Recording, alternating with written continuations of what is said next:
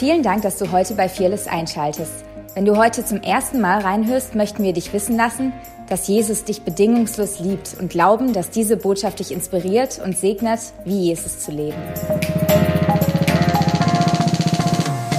Diesen Morgen betitelt mit Gott verschwendet nichts. Ähm, allein dieser Satz ist schon mega, mega cool und ich möchte wirklich dass ihr alle heute mit diesem Statement hier rauslauft, egal in welcher Situation du dich befindest. Gott ist mit mir, er liebt mich bedingungslos, seine Liebe, seine Annahme, seine Nähe ist nicht geknüpft an meine Leistung zu ihm, somit er ist immer da, er verlässt mich nicht, nur weil ich was falsch mache, er ist da und aufgrund von dessen, egal in welcher Situation ich bin, bringt er mich zum Besten.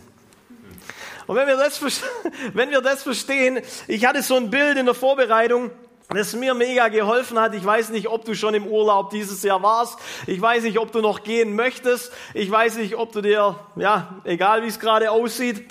Ähm, aber alles alle diese Sachen haben gemeinsam, dass man packen muss, oder? Und wenn, wenn du packen musst, geht's dir vielleicht auch ganz oft so wie wir, wie mir. Ich habe äh, gefühlt mehr Kleidung wie meine Frau. Und du versuchst alles in diesen Koffer reinzupacken. Und wenn du alles in diesen Koffer reingepackt hast, das du gerne mitnehmen möchtest, ähm, dann machst du diesen Reißverschluss zu. Kennt ihr das? Und äh, die ersten zwei Zentimeter gehen noch gut, aber dann wird's richtig schwer. Dann sitzt du drauf, du nimmst dein Knie und versuchst diesen Koffer ähm, ja, zum Zukriegen zu bewegen. Und alles, was passiert ist, dass dieser Reißverschluss ja, in diese, diese Zähne ineinander reingehen und äh, nachher alles an diesem Reißverschluss hebt. Ja, wahrscheinlich spricht er schon in Sprachen, ja, äh, dass er nicht wieder auseinandergeht. Ähm, alles liegt an diesem Reißverschluss, dass er nicht mehr aufplatzt. Und ich habe ich hab so gedacht in der Vorbereitung, hey, so ein Koffer, der widerspiegelt ganz oft unser Leben. Auf der einen Seite sind wir vollgepackt mit Verheißungen, ähm, mit Prophetien, mit, mit Worten, mit Träumen Gottes. Ja, die Bibel sagt ja auch, wenn Gott am Schluss oder wenn, wenn sein Geist ausgegossen wird, dann werden die Alten wieder träumen, die Jungen werden Visionen haben. Und immer wenn ich das lese, dann denke ich nicht, ja, die Alten, die fangen wieder an zu träumen. Ähm, das bedeutet, vorher haben sie halt äh, eine schlechte Nacht gehabt und haben nichts geträumt. Nee, das bedeutet für mich eigentlich, wenn ich sowas lese, dass Gott wieder Dinge erwecken will in ihrem Leben, damit sie wieder weiter mit Gott träumen können und nicht denken, jetzt habe ich schon ein gewisses Alter erreicht, Gott will mich mehr gebrauchen. Nee, nee, nee. Für den Heiligen Geist gibt's kein, Mind äh, kein Mindestalter oder sowas. Er möchte, dass wir mit ihm träumen. Ähm, ich glaube, Chris Weldon oder Bill Johnson oder irgendeiner von denen coole Leute, der hat mal gesagt, wenn wir auf, wenn wir, wenn wir nicht mehr mit Gott träumen, fangen wir eigentlich an zu sterben. Und deswegen ist, glaube ich, die, die Aufgabe oder die Hoffnung vom Heiligen Geist, dass wenn er kommt, wenn er sich über dir ausgießt, dass deine tiefsten Träume, die Gott dir ins Herz hineingelegt hat, wieder erweckt werden. Egal wie alt du bist, weil du dann wieder glaubst, hey, mir ist alles möglich. Nicht aufgrund von meiner Leistung, aber von, aufgrund von dem, wer mit mir ist, weil Gott ist mit mir. Praise God. Ich, ich glaube der Botschaft, deswegen bin ich so begeistert. Auf jeden Fall glaube ich ganz oft, auf der einen Seite ist unser Leben so, zumindest wenn du in einem charismatischen ähm, Kreis aufgewachsen bist, ähm, wo es viele Leute gibt, die über dir prophezeien, deklarieren, ähm, ja, deine, deine Träume, deine Wünsche, die Gott dir ins Herz hineingelegt hat, die da zur Seite stehen und sagen, come on, ja, lass, lass, lass los, lass drauf losgehen, wir wollen das sehen. Und äh, auf der anderen Seite, von diesem Koffer, da hast du diesen, da hast du deinen Alltag, ja, sag ich mal, mit all seinen Baustellen. Und äh, dann bringst du das zusammen und dieser Reißverschluss ist so ein bisschen wie dein Glaube, ja. Jetzt muss das Ding irgendwie zusammenhalten und äh, wir versuchen dann, ja, ja, mit unserer Kraft so beides zusammenzuhalten und dieses Leben zu führen. Und äh, ich möchte mal sagen, dieser Reißverschluss, der da am Jodeln und am Krachen fast ist, ja, das nennt man auch ein Prozess. Und äh, ganz oft feiern wir den Prozess nicht. Wir lieben nicht, sage ich mal in Anführungszeichen, die Wüstenzeiten. Aber ich glaube von meinem innersten Herzen, dass selbst der Weg zu meiner Bestimmung, ja, wenn ich, wenn ich träume, ich will mal ein toller Prediger werden oder ein genialer Worshipper oder sonst irgendwas ähm, oder Businessman, äh, dann, dann fange ich ja nicht, nicht gleich so an, sondern es ist ein Weg dorthin. Ja, so wie meine Kinder anfangen zu laufen, zu gehen, also zu krabbeln, zu gehen, ähm, so ist, glaube ich, auch das Leben ein Wachstumsprozess. Die Herrlichkeit Gottes, die wird in der Natur gesehen und die wächst. Manchmal wollen wir diesen Prozess überspringen, aber ich glaube, ähm, dass wenn wir verstehen, dass der Prozess uns selber zu dieser Bestimmung, die Gott uns gegeben hat, dient, dann werden wir auch glücklich selbst im Prozess. Gott verschwendet nichts und er verschwendet auch nicht deine Wüstenzeit. Ich glaube, Gott verschwendet nichts, er bereitet uns vor. Egal wie wie alt du heute bist, wenn du hier bist oder auch zuschaust, egal wie alt, was deine, Pro, äh, deine, deine Prophetien sagen, deine, deine Worte, die du vielleicht empfangen hast. Ähm, wir können ab und zu in so eine Fastfood-Gesellschaft ähm, hineinkatapultiert werden, die es da draußen gibt. Und äh, das projizieren wir ganz oft auch auf Gott. Wir beten und am nächsten Tag wollen wir unseren Durchbruch. Und ich liebe sowas und ich erlebe sowas tatsächlich auch, wenn es ganz oft um Zeichen und Wunder geht, dass wir für Menschen beten und bumm, die werden geheilt. Ja, Halleluja, wenn es so läuft, wie beim Steve Junkie oder sonst irgendjemand. Ähm, bei mir läuft es nicht so. Und selbst in der Bibel sehen wir, dass Jesus am Pool von Bethesda, Teich von Bethesda, ja, ähm, vorbeigeht und dort einen Mann heilt. Ja, wir feiern das, come on. Ähm, aber da steht noch, dass er 37 Jahre da gelegen ist. Das vergessen wir manchmal. Und das müssen wir auch erwähnen. Ja? Ähm, da kommt Jesus vorbei und er heilt diesen Mann. Er heilt diesen Mann, aber der hat 37 Jahre auf Jesus gewartet. Auf diese Begegnung mit Gott. In diesen 37 Jahren, wenn er nicht gelähmt gewesen wäre, hätte er wahrscheinlich weg, weggerannt oder sonst irgendwas, weil er es nicht mehr ausgehalten hätte. Ähm, und ich will uns Natürlich auf der einen Seite, ich feiere dieses Sofortige und ähm, ich liebe es, wenn Gott souveräner hereinbricht und Dinge sofort tut. Aber auf der anderen Seite glaube ich, dass das Königreich diesen Prozess ähm, ja, embrace, wie sagt man das? Ähm, äh, ja, im Königreich gibt es trotzdem einen Prozess. Ja, wir, wir, wenn wir die Bibel lesen, dann sehen wir, dass die Offenbarung, in der Offenbarung, da heißt es, dass die Tore im Himmel, die Tore sind Perlen. Und Perlen werden durch Irritation erzeugt. Und Irritation ist nicht was Tolles. Da passiert was, da gibt es Reibung. Und ich glaube, wir, wir, wie sage ich das? Wir, wir wollen das nicht zulassen in unserem Leben. Ganz ehrlich, ich würde auch meinen Kindern, ähm, ja, ich würde sie gerne in eine Blase packen und viel Geld reinstecken, ähm, ja, Gunst, all die Sachen, was toll sind, und dann schließen wir sie zu und praise God, ähm, sie werden das, was Gott für sie gedacht hat. Aber so läuft's nicht. So läuft's nicht. Und ich glaube, wenn wir realisieren, dass Gott ein guter Vater ist, dass er immer bei uns ist, dass er uns liebt und dass er nichts verschwendet, sondern uns vorbereitet für das, was wir, ähm, ja, was er uns geben möchte, dann können wir uns in dem, wo wir jetzt sind, auch wenn wir noch nicht den Durchbruch haben, der uns versprochen wurde, dann können wir das feiern. Wir lesen es auch in Jakobus. Ich komme nachher noch mal da ein bisschen drauf zurück. Aber was passiert? Wir leben in einer Gesellschaft, die so, ich sag mal, eine Fastfood-Gesellschaft ist. Ja, wir haben Kreditkarten, wir kaufen uns Sachen, für die wir vielleicht noch nicht mal charakterlich vorbereitet sind. Wir haben, wir haben Zugriff zu allem, jetzt sofort. Aber ich sag dir heute was. Gott ist nicht, im Englischen würde man sagen, into Fast Food. Er kocht was. Und selbst Nudeln brauchen zehn Minuten oder neun oder sowas. Ähm, das Einzige, was ich kann. Nein, Spaß. ähm, auf jeden Fall, Gott kocht was. Und das ist besonders und das schmeckt nachher gut. Das ist nicht nur, du orderst, äh, du, du, du bestellst deinen Big Mac und dann stellst dich hin und dann hast ihn. Sondern es kann mal so sein und wir feiern das absolut, aber das heißt, wir, es, es ist weise, auch das andere zu sehen. Ansonsten fallen wir vom Pferd runter und fragen uns ständig, ja, ist Gott noch gut? Hat er mich verlassen? All diese Fragen, die dann aufkommen. Aber wenn ich gegründet bin in, diesen, in diesem Fundament, er ist gut, er ist für mich, er liebt mich, er ist bei mir und er verschwendet keine Zeit, sondern es ist eine Vorbereitungszeit. Sogar Jesus ist durch die Wüste gegangen, 40 Tage. Ich glaube ganz ehrlich,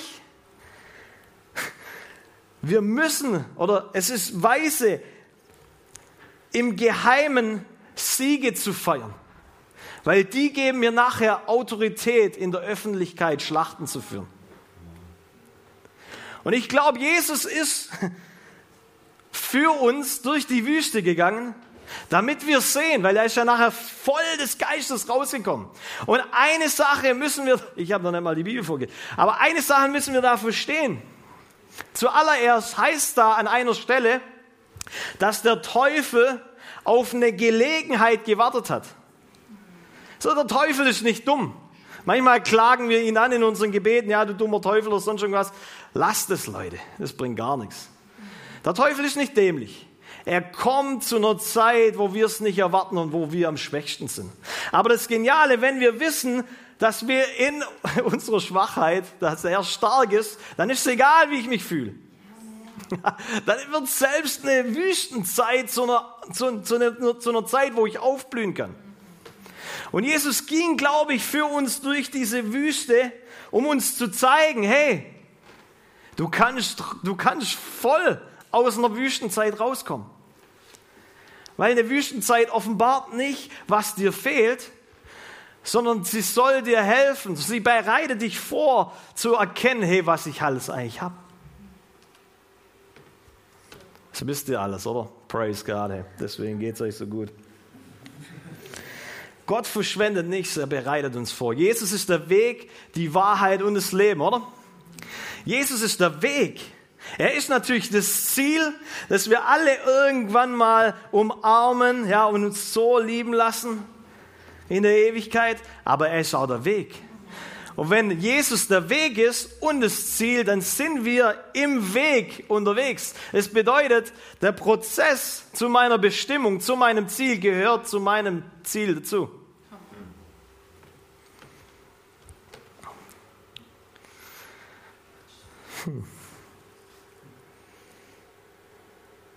Okay. Wir sehen das auch der, äh, bei, äh, an Israel dem verheißenen Volk. Wir sehen es in 2. Mose 23, ja. Gott verheißt Israel, seinem Volk, verheißt ähm, dieses verheißene Land. Er verheißt ihnen dieses Land, wo Milch und Honig überfließen, ähm, wo es mega toll ist. Und äh, was passiert? Sie gehen in dieses Land und das Erste, was passiert, ist Jericho. eine, eine, eine, eine Stadt, die nicht überwindet werden kann. ich liebe das. Gott hat ihnen hat einfach nicht erzählt, da gibt es noch ein paar Riesen, da gibt es auch noch ein paar Feinde. Und wir lesen in 2. Mose 23, weil wir glauben ja an einen Gott, der uns nicht in irgendwelche Dinge hineinführt, die uns überfordern, oder? Und 2. Mose 23, da heißt es, ich werde Angst und Schrecken vor euch hersenden. Da haben sie wahrscheinlich noch alle gejubelt. Praise God. Und die Hevititer, Kananiter und Hethiter vertreiben. Doch ich will das nicht in einem Jahr tun. weil sonst weite Landstriche öde werden und die wilden Tiere sich zu schnell vermehren würden. Ich werde sie nach und nach vertreiben, bis ihr so zahlreich seid, dass ihr das Land in Besitz nehmen könnt. Wow, so Gott lässt die, diese Riesen, diese Feinde in dem Land, nicht ähm, um Israel, nicht um sein, sein Volk zu stoppen, sondern er lässt die da drin, damit in, in dem Kampf gegen sie, ja, durch das, dass er Gott bei ihnen ist, hätten sie eigentlich realisieren sollen, dass sie ständig auf der Siegerseite sind. Ja, egal welch, was sie gerade für Umstände durchmachen. Ähm, er, er, er lässt es da, damit sie was lernen, um nachher zu regieren. So, egal was für ein Land dir verheißen ist, glaube ich ganz ehrlich, da wird es noch irgendwelche Riesen geben, die du töten musst, in Anführungszeichen. Nicht, ähm, weil Gott sagt, ja, okay, äh, hier ist das verheißene Land, jetzt schlägst dich mal durch ähm, und dann am Schluss feiern wir das, ja, Halleluja, sondern damit du am Schluss dastehen kannst und Gott hat, du hast so viel gelernt durch diese Zeit, damit du wirklich mit seinem Charakter, mit seinen Augen regieren kannst. Weil wir sind geschaffen, um zu herrschen und zu regieren. Und alles dient uns da dazu, um das zu lernen. Selbst wenn wir die Welt betrachten, wo es noch ähm, Könige oder sonst irgendwas gibt, die, die müssen eine Schule durchlaufen. Die, die, die gehen nicht nur eine Knickeschule, sondern eine Schule, wie man sich verhält als Königlicher. Und wir sind königlich, wir sind Botschafter an Christi Stadt. Ich glaube, wir müssen auch was lernen.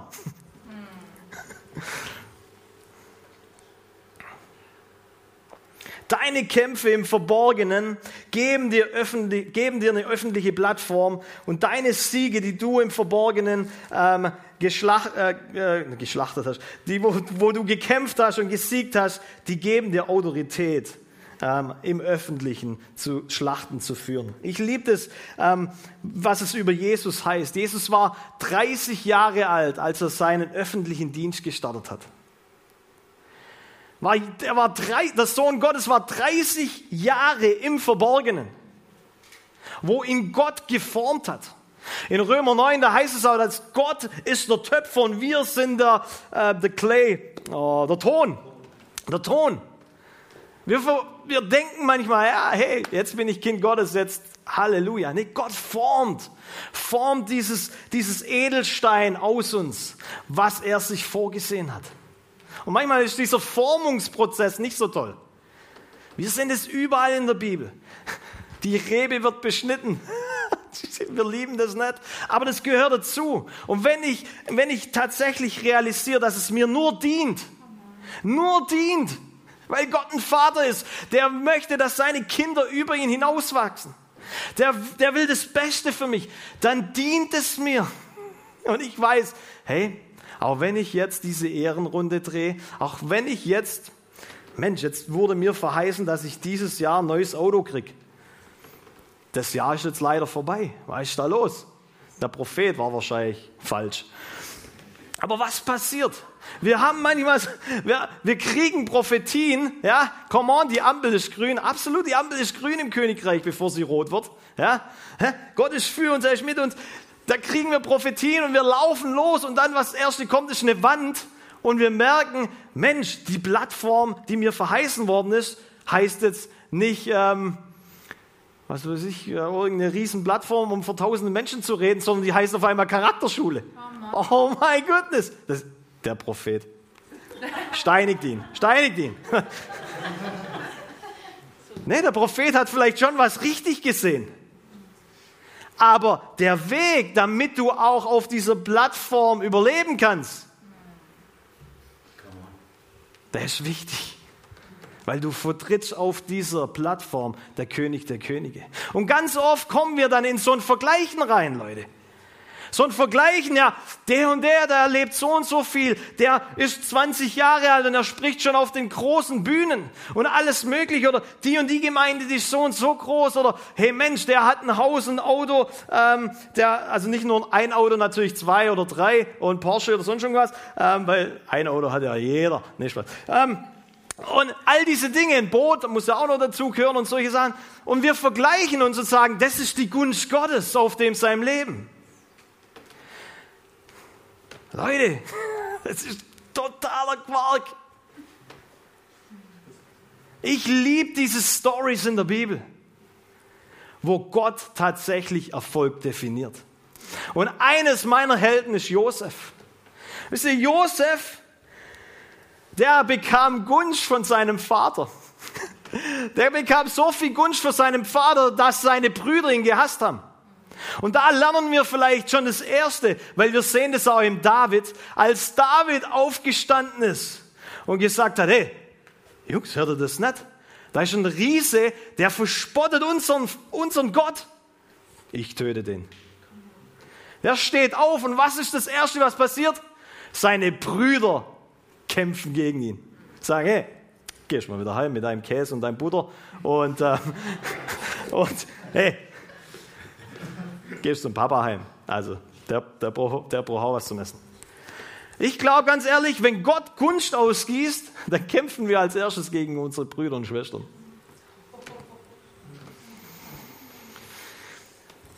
Josef bekommt Gunst von seinem Papa, dann hat er zwei coole Träume. Der Praise God.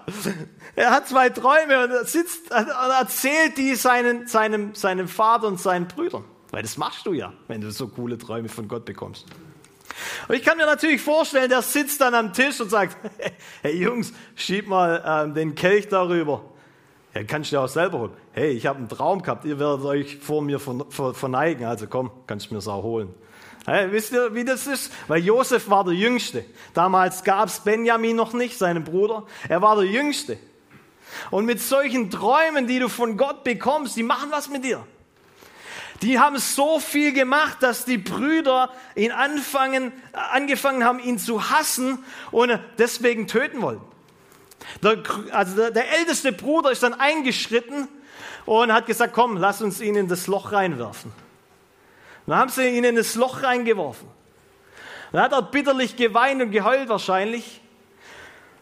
Und dann kam diese glorreiche Idee, ihn zu verkaufen. Und ich kann mir gut vorstellen, wie äh, Josef in diesem Loch sitzt und als seine Brüder ihn wieder rausholen, denkt er wahrscheinlich, danke Vater, Sie sind zur Vernunft gekommen. Sie haben Buße getan. Ein alter Käse, jetzt wird er verkauft. In ein Land weit weg. Und er wird, kommt zu diesem Potiphar, zu diesem ja, obersten Chef und wird dort Sklave. Und ich liebe, was es dann da heißt. Es heißt von Josef, 1. Mose 39, Vers 2. Der Herr aber war mit Josef und er war ein Mann, dem alles gelang. Und er blieb im Haus seines ägyptischen Herrn. Ich lese es nochmal vor. Der Herr aber war mit Josef und er war ein Mann, dem alles gelang. Und er blieb im Hause seines ägyptischen Herrn. Josef war ein Sklave und hatte Erfolg.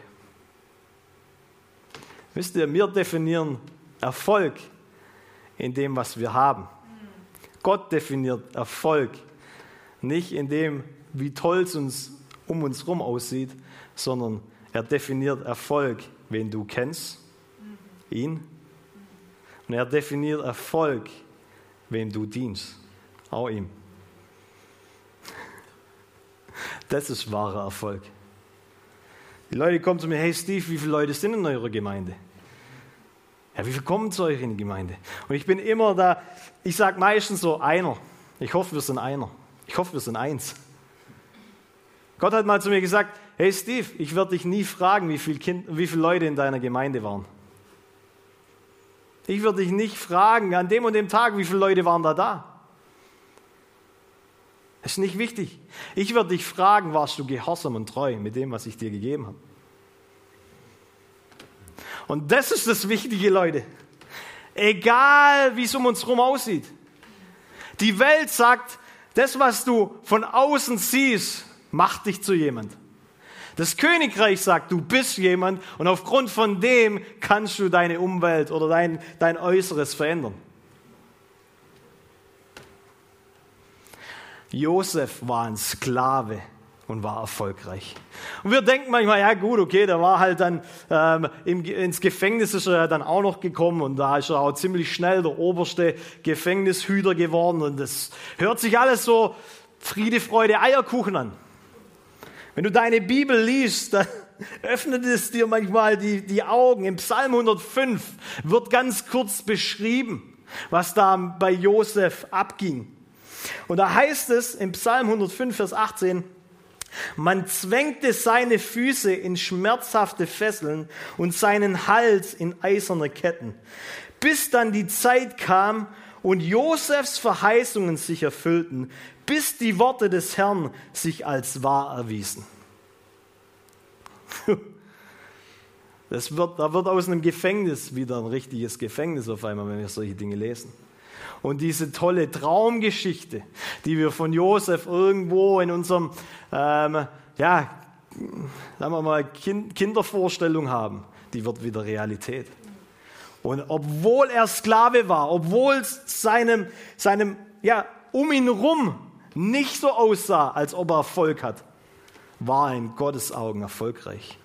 Und deswegen, Leute, ist mir wichtig, dass wir verstehen, Gott verschwendet nichts. Er bereitet uns vor. Egal, ob du diese krassen Berufungen, äh, diese krassen Prophetien bekommen hast und sie vielleicht noch nicht um dich rum siehst, kannst du erfolgreich sein.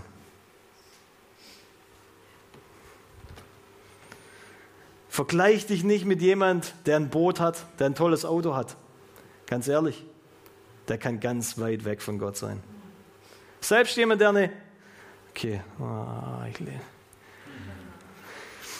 selbst jemand, der eine, auf einer großen Plattform predigt, kann, kann ganz weit weg von Gott sein.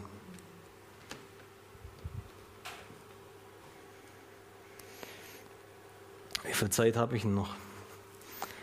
Ich kriege immer die kürzeste Zeit, weil wir so einen guten Worship haben, wenn ich da bin. Praise God. ah, Halleluja, wir sind durch. Okay. Lass mich noch ganz kurz was sagen. Bei David. David hat diesen Riesen getötet und dann hat er bemerkt, oder dann hat Saul, der König, bemerkt, hey, David, also ich habe tausend geschlagen, David zehntausend. Und was, was hat stattgefunden? Eifersucht ist in seinem Herzen hochgekommen. Ich glaube ganz ehrlich, Eifersucht kommt aufgrund von dessen, dass wir uns vergleichen. Ja. Und deswegen, wir brauchen uns nicht vergleichen im Königreich. Wir sind alle gleich viel wert.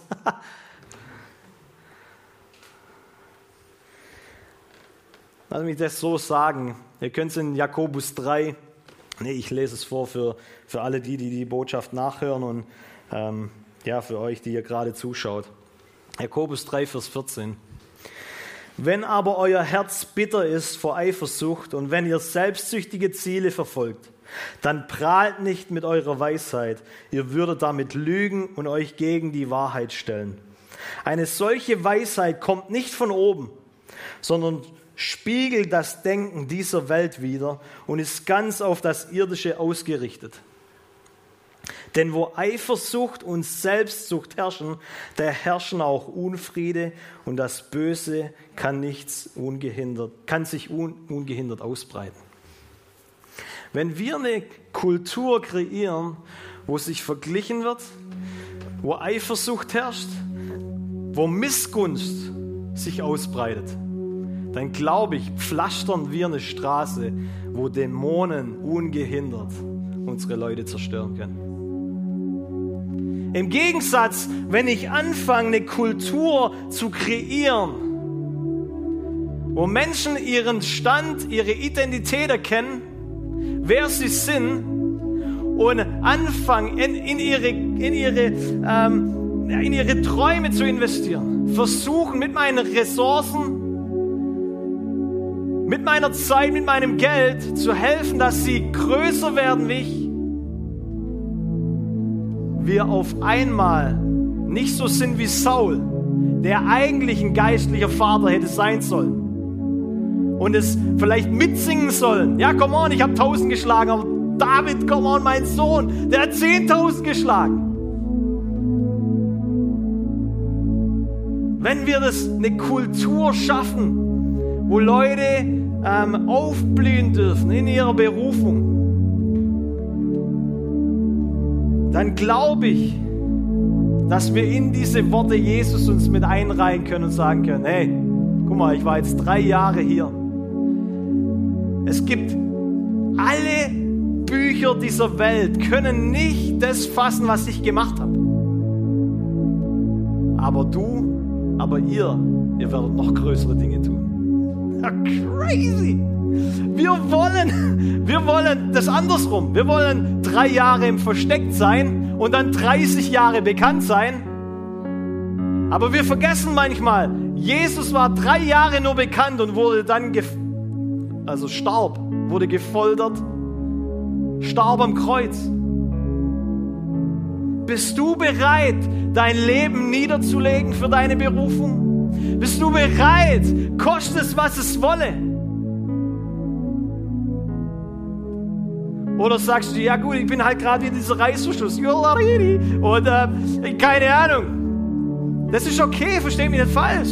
Wir können wie dieser Reißverschluss sein. Aber wir müssen nicht aus unserer eigenen Kraft versuchen, in unsere prophetischen, äh, diese prophetischen Worte zur Erfüllung zu bringen oder unsere Berufung mit Ach und Krach festzuhalten. Du wirst sie verlieren. Lass uns diese Wüstenzeit, lass uns diese, diese Vorbereitungssachen, lass uns das feiern. Und ich ende mit diesem Beispiel, ähm, ja, das ich gehört habe vor einer, schon etlichen Jahren. Da kam eine, ein Mann kam zum Psychiater und hat gesagt, hey, ich bin äh, depressiv. Und der Psychiater, okay, erzählen Sie zuerst mal, was, wie, was ab, abgeht gerade in ihrem Leben. Sagt, ich, ich schaff's nicht mehr, ich halte es nicht mehr aus. Ähm, mein Business geht den Bach runter. Mit meiner Frau läuft es nicht mehr gut. Ja, all diese Dinge, die zerbrechen gerade. Ich werde depressiv, ich, ich schaff's nicht mehr. Und äh, der, der Psychiater schaut ihn an und sagt, Hä, warum sind Sie depressiv? Und äh, der, der Mann sagt, Hä, ich habe es gerade erklärt. Mein Business geht den Bach runter, mit meiner Frau läuft es nicht mehr gut. All diese Dinge zerbrechen vor meinen Augen. Und der Psychiater schaut ihn an und sagt, weswegen sind Sie depressiv? Freude ist ein Inside-Job. Freude kommt von innen. Sie ist nicht, sie hängt nicht von unseren Umständen ab. Ich möchte es euch wirklich mitgeben. Wir denken manchmal, dass unser Erfolg von all diesen krassen Sachen abhält, äh, abhängt. Und ich liebe, wie, wie praktisch und alltagsrelevant die Bibel tatsächlich ist. Dass Erfolg nicht von deinem Ferrari abhängt. Und ich gönne den dir, versteh mich nicht falsch. Erfolg wird darin gesehen, wer da zu deiner Seite ist. Gott, der Schöpfer von Himmel und Erde, wie ich am Anfang gesagt habe. Und wem du dienst. Du kannst dem Mammon dienen, dann kannst du dein Ferrari auffahren. Oder du kannst Gott dienen und dein Ferrari wird dir einfach geschenkt. Ich nenne es zwei, nein Spaß. Ähm, und ganz ehrlich, lass mich mit dem noch enden. Meine zwei, mein zweites Ende. So, solche Wüsten, die offenbaren auch ganz oft Dinge. Die offenbaren, wo noch Eifersucht, wo noch Groll, wo noch Wut in unserem Herzen ist. Aber ich möchte dir sagen, sie offenbaren das nur. Wenn es nicht drin wäre, könnte es auch nicht rausgekitzelt werden. so, es war schon drin, bevor du durch die Wüste durch bist. Sie kommt nicht aufgrund von deinem Umstand, ja, wo jetzt auf einmal gepresst wird. Sie war schon davor drin. Und deswegen ist so wichtig, dass wir eine Community haben, die uns spiegelt, die uns Feedback gibt, wo wir ehrlich sein dürfen. Ansonsten lese ich die Bibel und kreiere einen Gott in meinem Bild, weil ich habe ja immer recht. Wenn du die Bibel liest und niemand hast, der zu dir redet, dann wird irgendwann mal auch Gott so reden, wie du es gern haben willst. Außer er spricht Audio laut. Und deswegen ist Gemeinde so wichtig. Deswegen ist Community, ja eine Gemeinschaft so wichtig, wo du sein darfst, wie du bist. Und wo, ne, ja, komm, wo Feedback gegeben wird. Und nicht, nieder, also nicht niederschmettendes Feedback, sondern auferbauend. Wir wollen ja prophetisch auferbauend. Aber das heißt nicht, dass wir immer nur von der blauen Wolke reden müssen. Da hat mich Gott dem letzten auch mal ermahnt und hat gesagt, hey, ich will, dass in deine prophetischen Worte meine Furcht zurückkommt. Ermutigung kann so schnell gegeben werden. Und ich will, ja, ich, das ist wichtig.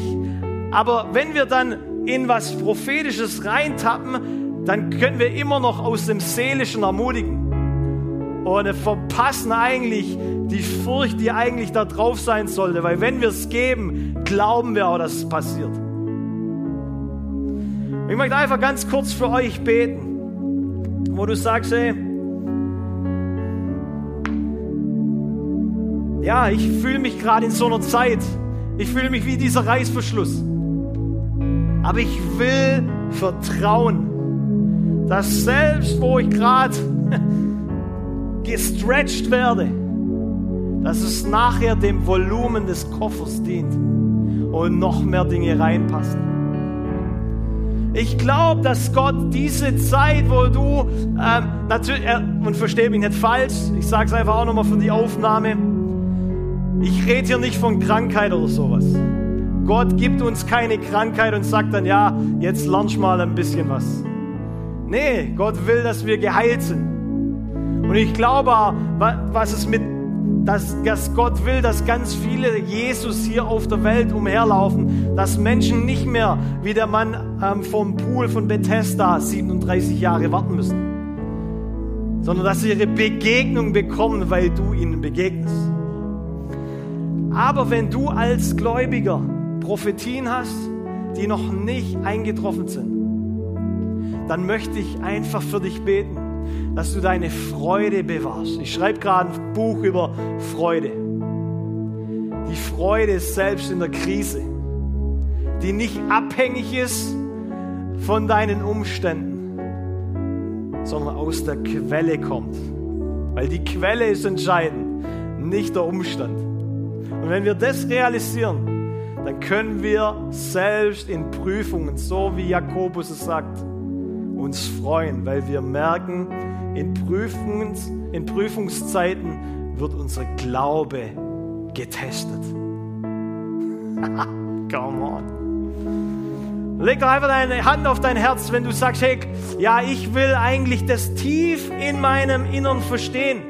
Dass selbst wo ich vielleicht noch auf meinen Traumprinz warte, der mir vor, schon vor 20 Jahren ähm, versprochen wurde oder der prophezeit wurde und jetzt wieder ein Jahr vor, vorbeigeht, ich will nicht bitter werden. Ich will trotzdem glauben, dass du gut bist. Du kannst deine Situation einfügen. Das ist nur ein Beispiel. Gott verschwendet nichts.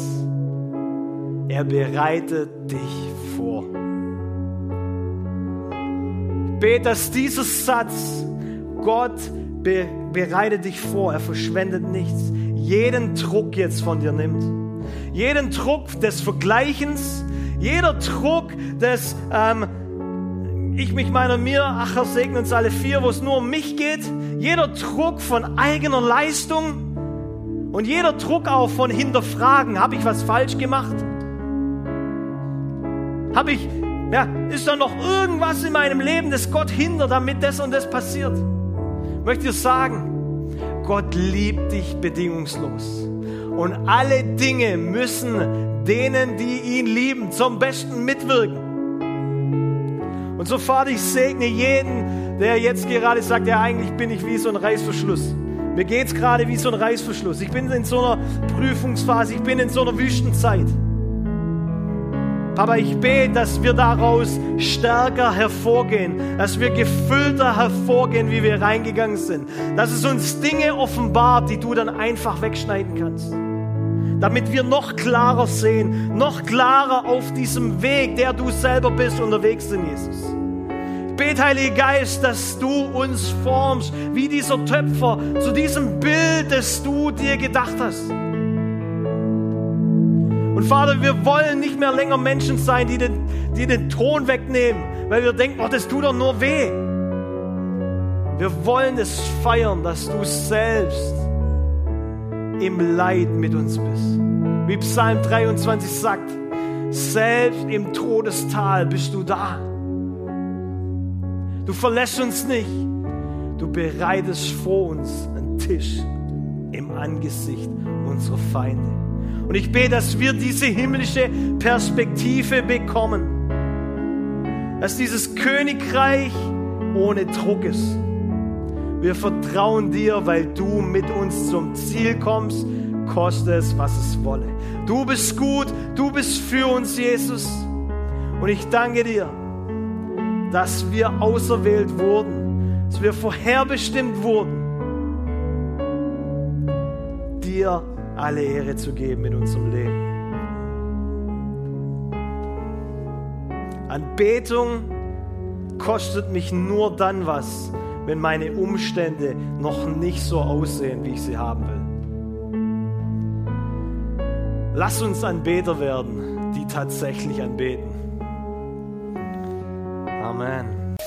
Danke fürs Reinhören. Wir glauben, dass der Heilige Geist durch seine Liebe, Kraft und Wahrheit Veränderung bringt und dich zurüstet, diese Begegnung in dein Umfeld hinauszutragen. Sei gesegnet.